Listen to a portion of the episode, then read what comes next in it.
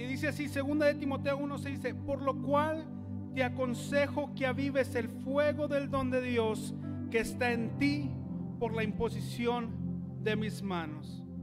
Una vez más dice, por lo cual te aconsejo que avives el fuego del don de Dios que está en ti por la imposición de mis manos. Oramos, Padre, te damos gracias en esta mañana por tu presencia.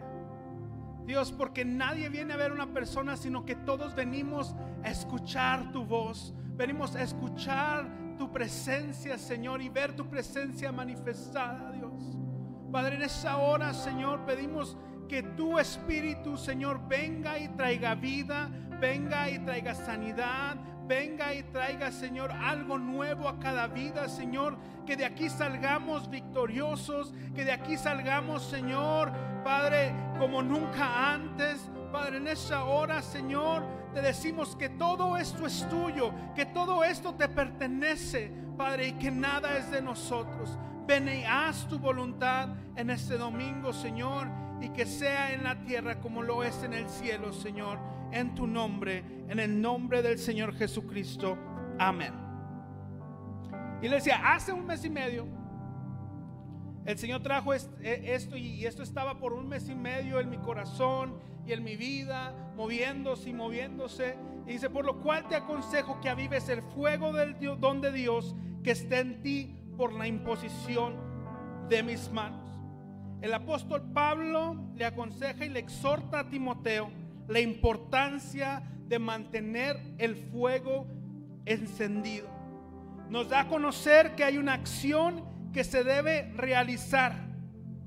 Y al estar leyendo esto, yo no sé, usted, y a lo mejor le, hago que, haga un poquito de hambre en esta mañana, ¿verdad? Yo, yo, yo me fui al asador, ¿verdad? Y, me recordé eh, en, mi niñez cuando estábamos listos para prender el, carbón el asador, ¿verdad? Se preparaba, se juntaba la leña, se juntaba este, eh, todo ahí listo para prender. Entonces, siempre es, búscate un cartón. Yo no sé si a, cuánto se puede identificar con esto. Búscate un cartón. Y, yo le llevaba a veces mi papá un cartón, pero de, desechable, ¿no? Dice, no, ese no, búscate uno más duro, ¿verdad? Entonces iba y buscaba una caja, ¿verdad? Y ya hasta la caja de los zapatos de mi mamá, pero ahí le encontraba un cartón que estuviera grueso y que estuviera bueno para, para poder prender. Entonces, yo no sé si a usted les tocaba, pero hay veces que esa lumbre no quería prender. Y ahí estamos, ahí estamos. Y, aunque le echamos fogatón y ahí lo bañábamos y lo bendecíamos, a ver, en nombre de Jesús que prenda esto. Y, estábamos y le echábamos la, lumbre y ahí estábamos y no quiere y no quiere. Y, y hay unos que ustedes hasta sacaban la secadora, ¿verdad? Del pelo para que prendiera. Algunos se sienten identificados, ¿verdad? Otros no, otros ya tenían eléctrico. Este, y, le hacían con el cartón, le hacían para que prendiera, para que prendiera, para que prendiera. Y a veces era cansado una mano y tenían que cambiar y tenía que cambiar y agitar y agitar. Y a veces decían, no, no, tú no sirves, hazte para allá. Y ahí venía el otro para agitar hasta que el fuego quedara encendido y que quedara en su mero punto para poder echar esas chuletas, ¿verdad? Muy ricas. Primero las papas, perdón, primero las papas y luego las cebollitas y después la carne. En nuestra vida cristiana tenemos que mantenernos alertas de lo que Dios ha depositado en nosotros y que ese fuego nos extinga. Que el fuego de Dios en nuestro corazón esté en aumento y que vaya de gloria en gloria. Primera de Timoteo 4, 14 al 16. Primera de Timoteo 4, 14 al 16 dice, no descuides el don que hay en ti, que te fue dado mediante profecía con la imposición de las manos del presbiterio. Ocúpate en estas cosas, permanece en ellas para que tu aprovechamiento sea manifiesto a todos. Ten cuidado de ti mismo y de la doctrina persiste en ello, pues haciendo esto te salvarás a ti mismo y a los que te oyeren. Cuando el apóstol Pablo exhorta a Timoteo, le dice que no descuide. Es un llamado de alerta a Timoteo de estar atentos en todo momento de lo que Dios ha depositado en Timoteo y en esta ocasión en nosotros. De que no, no basta solamente una palabra profética, porque una palabra profética viene a ser como ese fogatón en nuestras vidas.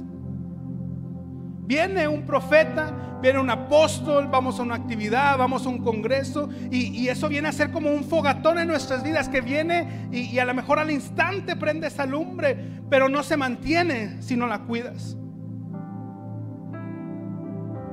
De que nos basta solamente una palabra profética, sino nos lleva a una acción para poder desarrollar y mantener encendido el fuego del Espíritu en nosotros el fuego de Dios puede quedar extinguido por nuestro descuido y por nuestra inactividad de estar con el Padre.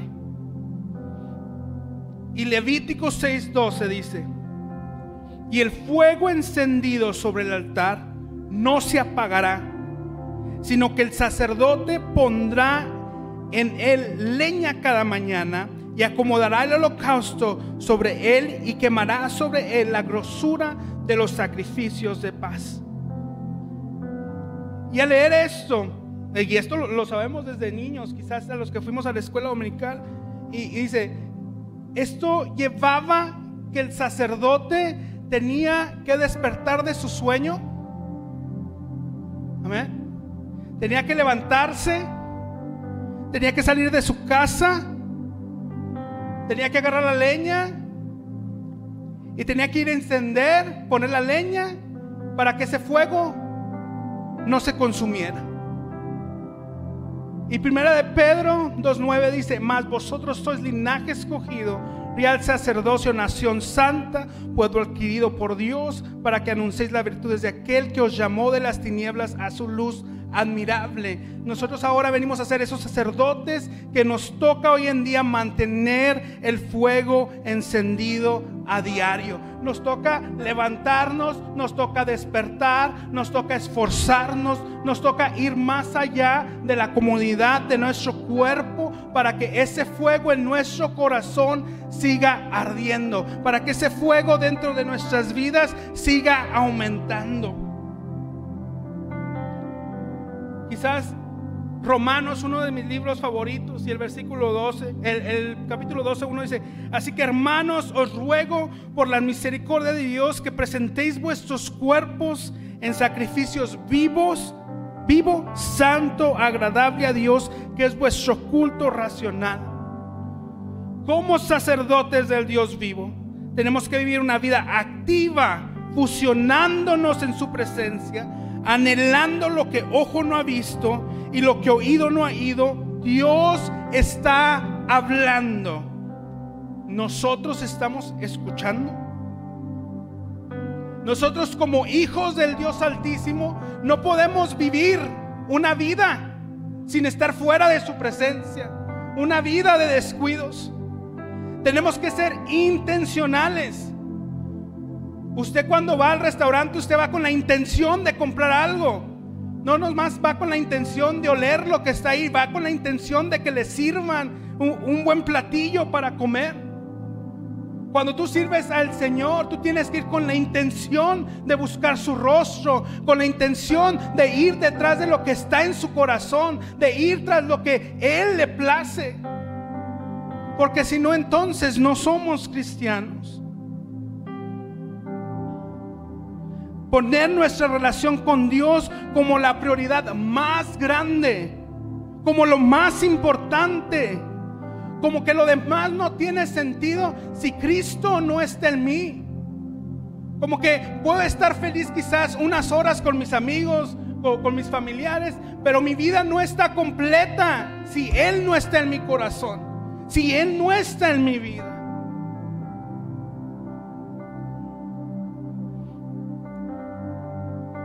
Si mi vida no está fundada en Cristo, entonces todas las relaciones por consecuencia fracasarán.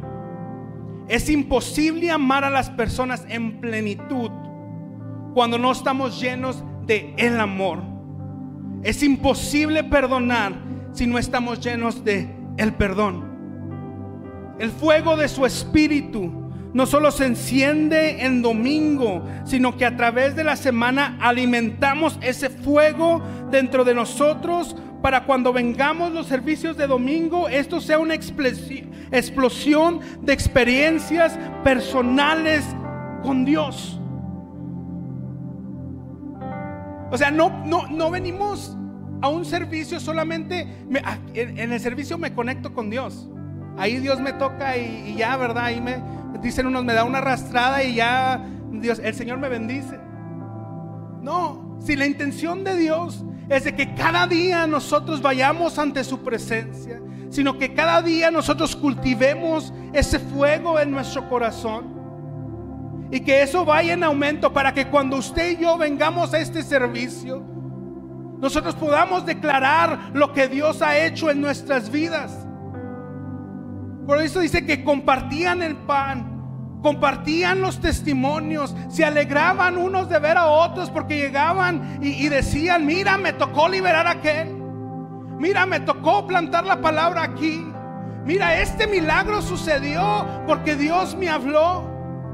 Y así se animaba su fe, se encendía su fuego, porque sabían que Dios estaba en medio de ellos y sabían que Dios estaba hablando algo. Y la iglesia primitiva en esto permanecía fiel, en el que compartían sus testimonios para que su fe creciera. Y el fuego no se apaga de un día para otro sino que son varias decisiones en nuestra vida que van sofocando el fuego de su espíritu. Si tú sientes que el fuego del espíritu ya no está como antes, es posible que hayas tomado decisiones que te han llevado a que ese fuego se apague, se extinga. Pero la buena noticia es de que estás aquí y el dador de fuego también está aquí. Y es que es tan fácil el poder descuidarse. Yo no sé si a usted le ha pasado. Usted descuida oración, usted descuida ayuno, usted descuida la lectura. Descuidamos, diría el otro. ¿Verdad? Y cuando uno quiere volver a orar, ¿qué pasa? No, voltea a ver, híjole, apenas pasaron dos minutos. ¿Verdad? Y parece que ya tengo aquí una hora. Y volver a crear esa rutina, esa rutina, esa rutina de orar, de leer la palabra, de, estar ayunando. Es difícil otra vez. Por eso esto se vuelve, tiene que volver un hábito diario de poder crear una relación e ir detrás del amado, ir detrás del que ama nuestra alma, y detrás de aquel que nos espera y dice, amado mío, y que está tocando diariamente a la puerta, déjame entrar y cenar contigo, déjame entrar y relacionarme contigo. Pero estamos oyendo lo que el Padre está diciendo.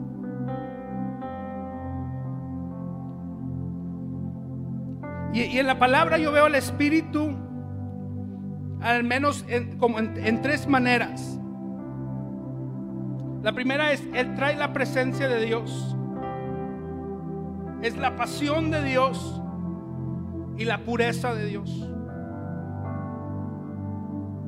El fuego de Dios en nuestra vida es dejar que su presencia more en nuestro corazón. Yo no sé si usted recuerda la primera, bueno, la primera y la única que se bautizó. Cuando usted se bautizó, ¿cómo fue ese día? ¿Cómo fue ese día que usted experimentó la salvación en su vida. Se sentía como a lo máximo. Se sentía como que quería evangelizar todo, todo el paso, todo, todo, todo lugar usted quería. Quería comerse el mundo solo. Y sentía un ardor en su pecho porque había recibido algo nuevo, había recibido algo, algo extraordinario en su vida. Y es lo que trae el, su presencia nos hace que nos sintamos completos, nos hace que nos sintamos diferentes, nos hace que, nos sintamos este, eh, excitados para hacer las cosas de su reino. Y Romanos 8:9 dice, Romanos 8:9 dice, mas vosotros no vivís según la carne, sino según el Espíritu, si es que el Espíritu de Dios mora en vosotros. Y si alguno no tiene el Espíritu de Cristo, no es de Él. En el Antiguo Testamento Dios mostraba su presencia a los israelitas cubriendo el tabernáculo con una apariencia de fuego, según números 9, 14 al 15. Y esta presencia de fuego les proporcionaba luz y guía, según números 9, 17 al 23. Y en el Nuevo Testamento Dios guía y consuela a sus hijos con el Espíritu Santo morando en sus cuerpos, el tabernáculo y el templo del Dios vivo, según segunda de Corintios 5, 1 y 6, 16. Cuando avivamos el fuego de Dios en nuestras vidas, todos alrededor de nosotros se dan cuenta de lo que estamos cargando. Usted no tiene que decir nada sino que ellos se dan cuenta de lo que está sucediendo y de lo que usted está cargando. Nuestra relación diaria nos hace atrevidos para compartir quién es, quién es el Señor. Y no podemos esconder la luz que hay dentro de nuestro ser. Yo no necesito ir diciéndole al mundo que yo soy cristiano. Porque yo sé lo que cargo. Y yo sé la identidad que tengo dentro de mí. Y que ellos que cuando, cuando yo entro, la atmósfera cambia. Porque el que cambia la atmósfera está dentro de mí. Porque el que tiene la autoridad está dentro de mi ser. Porque el que cambia y da luz a las vidas está dentro de mí. Y vemos que vidas son cambiadas y vemos que vidas son transformadas simplemente por el hecho de cargar su presencia.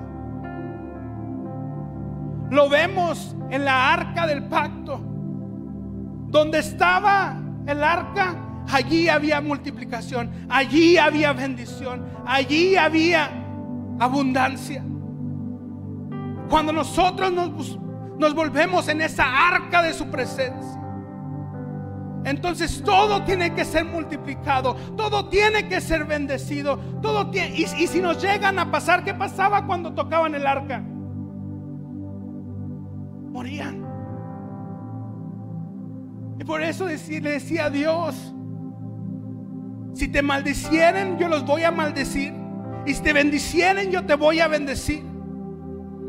Y es esa presencia que tú cargas, que te se hace separado para separado para la gloria de Dios, separado como un instrumento para la gloria de Dios, porque cargas la presencia y la presencia de Dios mora en tu corazón. Y todo tiene que ser transformado y todo tiene que cambiar porque simple la presencia de Dios manifestada está dentro de nosotros.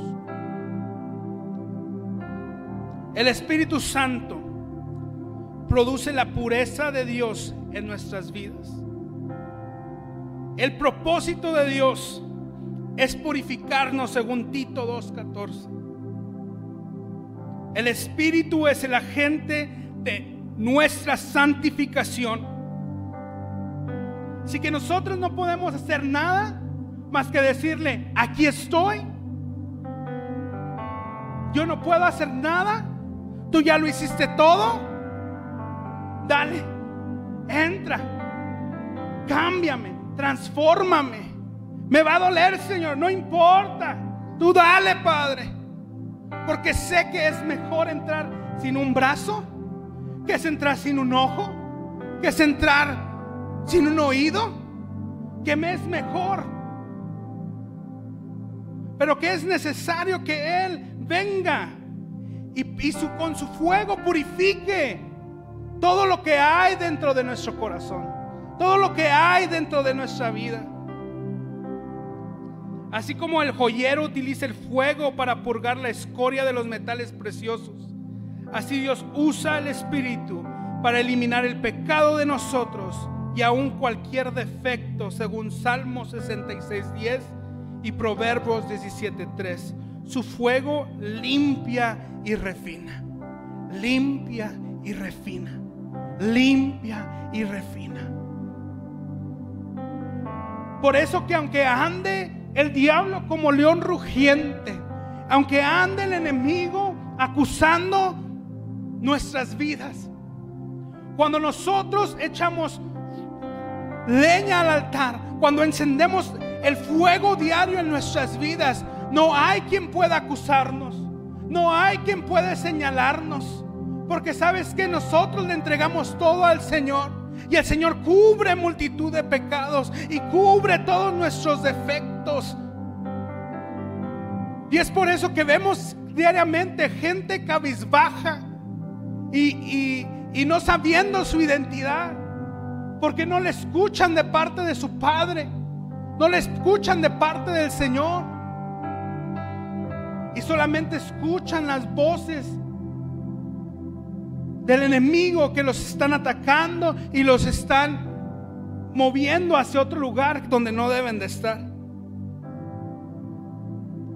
Cuando avivamos el fuego de su Espíritu Santo, muchas veces evitamos desiertos que no tenemos que atravesar. Y quiero que, que me ponga atención en esto. Cuando avivamos el fuego de su Espíritu Santo, muchas veces evitamos desiertos que no tenemos que atravesar. Israel no tenía que pasar 40 años en el desierto. No tenía que pasarlos. Pero su durez de corazón, su desenfoque en el objetivo le hizo que perdiera tiempo para poder hacer lo que tenía que hacer y entrar a la tierra prometida.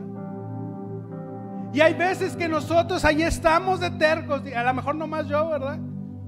¿Eh? Estamos de tercos haciendo según estamos bajo su voluntad, pero hacemos lo que queremos y ahí vamos, y ahí vamos. Y, y no recibimos dirección de Dios. Y más nos encontramos que estamos en un desierto, desconectados, solos, vacíos. Cuando podemos estar conectados y evitar desiertos que no tenemos que atravesar. Sino que Él con su amor con su misericordia. Él nos transforma porque estamos viviendo una vida sometida a su voluntad. A mí no me gustan pasar desiertos, aunque los desiertos te perfeccionan. Pero a mí me encanta que el rey me perfeccione, porque yo sé que Él lo va a hacer con amor, los va a hacer con ternura lo va a hacer con misericordia. Y los desiertos son bruscos, los desiertos son fríos, los desiertos tienes, tienes sed, tienes hambre, tienes que caminar.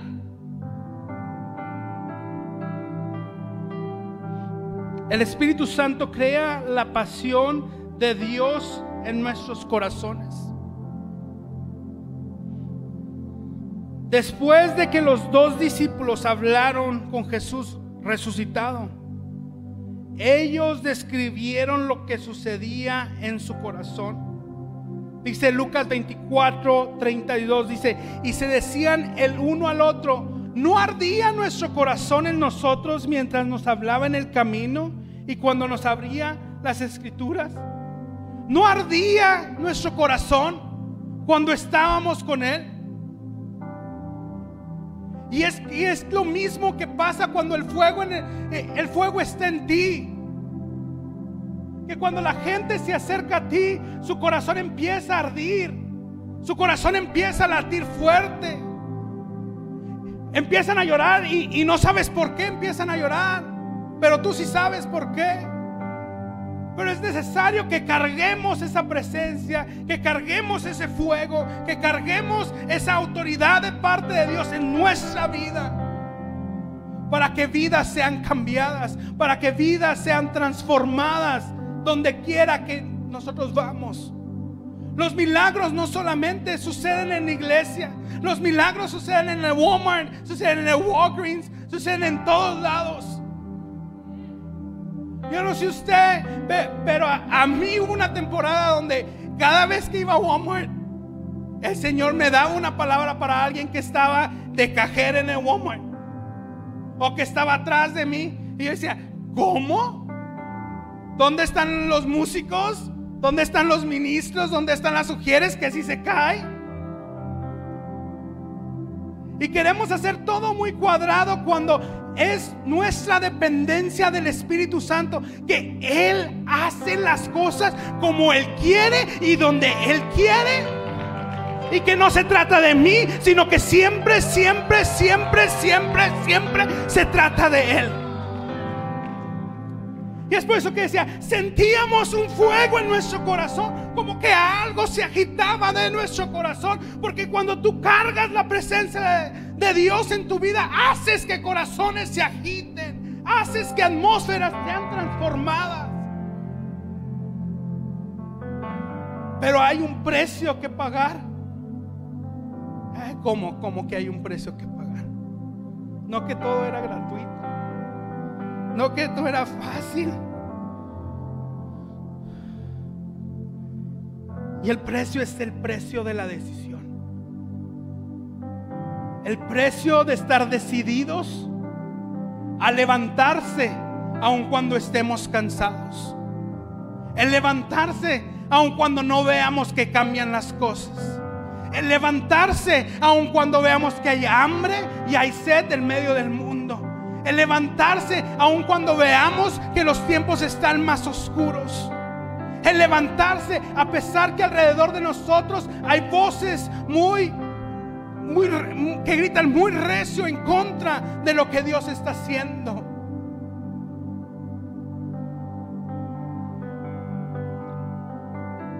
Después que los apóstoles recibieron el Espíritu en Pentecostés, tuvieron una pasión que perduró durante toda su vida y los impulsó a hablar la palabra de Dios con valentía.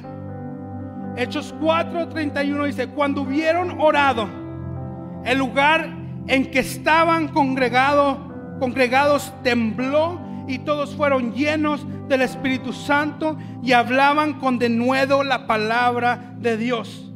El Espíritu es un fuego que te impulsa a hacer cosas que en tu carnalidad no te atreverías a hacer te lleva a experimentar cosas que solo los que tienen un espíritu vivificado pueden experimentar. Cuando hay un fuego, cuando hay una pasión dentro de ti, tú lo haces porque sabes que es el Señor el que lo dice. Dice, ¿y, y si no sana? A veces dicen, bueno, pues yo no soy el que sano. El Señor es el que sana. Y si no pasa, pues, es el Señor. Y el Señor nomás me dice que yo vaya y yo haga y que Él estará conmigo. Y hay veces que tenemos miedo y dudamos que si el Señor está dentro de nosotros. Pero la palabra dice que Él estará con nosotros hasta el fin del mundo y no debe de haber ninguna duda. Y que solamente manteniendo el fuego dentro de nuestro corazón a diario es como vamos a, crear esa seguridad dentro de nuestro espíritu que lo está de nuestra parte, que lo está con nosotros. Porque entre más convivimos con Él, más le escuchamos, más nos fusionamos, somos uno con Él. Y no hay nadie que nos pueda parar. Y no hay nadie que nos pueda detener, porque es su presencia la que nos guía y nos transforma. Pero la importancia de arder, de arder en fuego, de arder en su presencia, de que su fuego esté vivo en nuestros corazones, de que anhelemos su fuego como nunca antes. Y, cuando me refiero al fuego, que anhelemos su Espíritu Santo como nunca antes, que vayamos tras los secretos que hay en su corazón como nunca antes, que andemos desesperados y con dolor de cabeza porque no he buscado la presencia de Dios, que andemos hambrientos, porque dice su palabra que los que tienen hambre, bienaventurados son los que tienen hambre y sed de justicia, porque estos serán saciados. Y también dice, bienaventurados los pobres en espíritu. Hay tanto que conocer del Espíritu de Dios. Hay tanto que conocer de Jesucristo. Y hay tanto que Él quiere darse a conocer en nuestras vidas y en nuestros corazones. Y no necesitas ser joven para que tu corazón arda y seas activo. Sino que Dios viene, enciende al que le place y a que Él quiere. Pedid y se os dará. Pedid y se os dará. Pedid y no recibís porque pedís mal. Yo no creo que si pedimos su Espíritu a diario, el Señor nos niegue su Espíritu Santo. Porque es desde el principio anhelado compartir, compartir su presencia. Lo vemos en el Edén, queriendo convivir con Adán y Eva. Lo vemos en la columna de nube en la nube, eh, en la nube, lo vemos en la columna de fuego. Lo vemos Él regresando, encarnándose en, en el cuerpo corporal, siendo Jesucristo, queriendo también habitar. Y ahora vuelve y dice, dejo mi Espíritu Santo dentro de ustedes. Y segunda de Timoteo dice, por lo cual te aconsejo que avives. Esto se puede apagar, Timoteo. Esto se puede acabar, Timoteo. La, la emoción se puede acabar, Timoteo. La emoción de un evento se puede apagar, Timoteo. La sanidad que ves con, los, con nosotros, Timoteo, se puede acabar, pero es que es necesario que tú avives. Es necesario que tú te muevas, Timoteo. Es necesario que tú no nomás vengas a tomar lechita los domingos, Timoteo, sino que empieces a buscar tu carnita y tu pollito en la casa, Timoteo. Sino que agites. En inglés esto dice stir up. Stir up. Y cuando when, when you're stirring something up, it takes effort. It takes energy. It takes willingness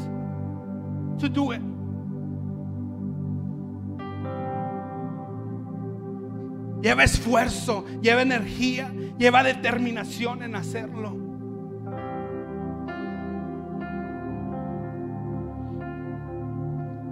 No podemos dejar que lo que se ha dicho sobre ti, sobre nosotros, se quede solo en un sueño si no avivamos ese fuego que hay en nosotros.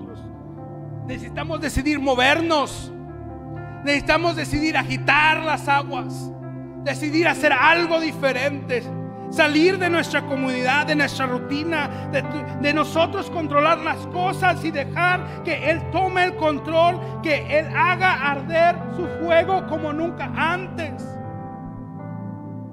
Y yo recibía este versículo y, Dios me, marcaba el avivamiento en México. Y yo le decía, Señor, si va a pasar el avivamiento en México. Pero yo pienso que nuestros corazones tiene que crecer primero un avivamiento.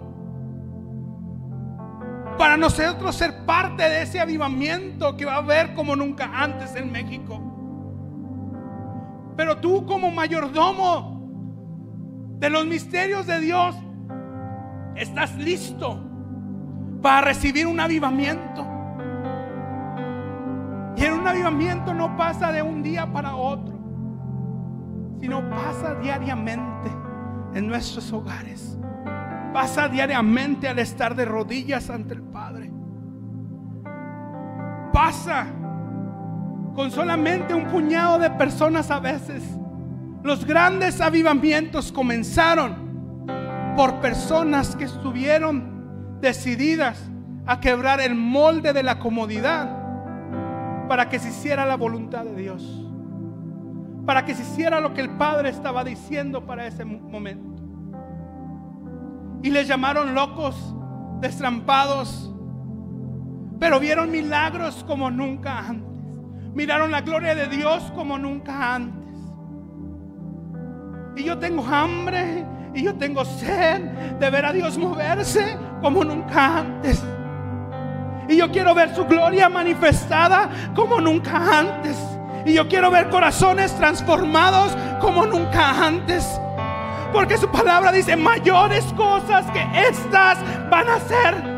Mayores cosas que estas van a experimentar. Pero ¿cuál es tu hambre?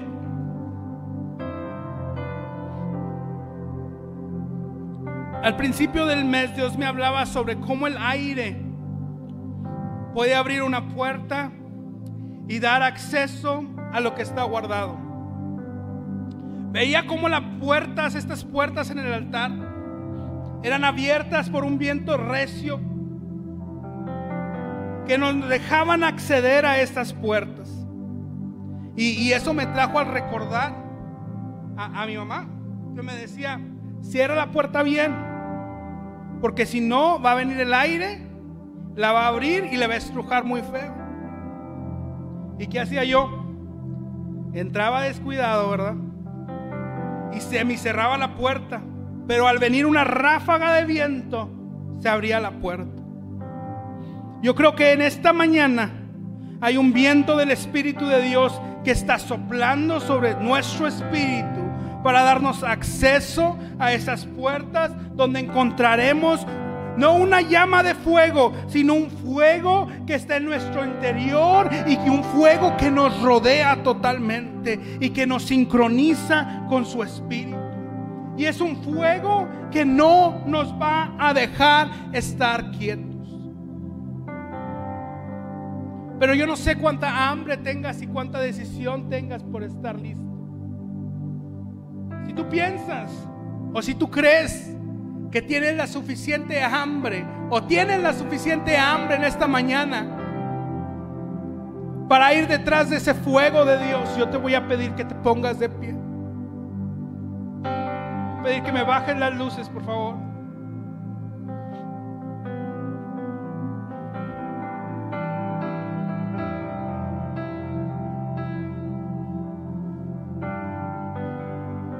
Lo mejor no, no es muy emocionante, pero mi meta es que usted arda en fuego.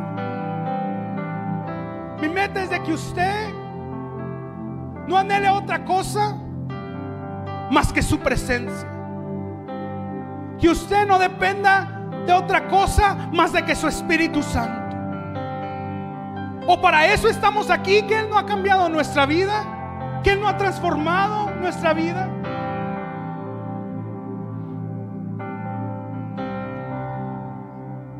Y en esta mañana yo declaro que aquí hay gente que anhela y desea aprender y seguir ardiendo con el fuego de su Espíritu Santo. En esta mañana yo declaro que aquí hay gente que tiene hambre y sed de justicia. En esta mañana yo declaro que aquí hay gente que se levanta y dice, yo anhelo ver al Señor como nunca en mi vida gente que se levanta en fuego para hacer la voluntad del Padre. Gente que dice, heme aquí, no importa el precio que tengo que pagar.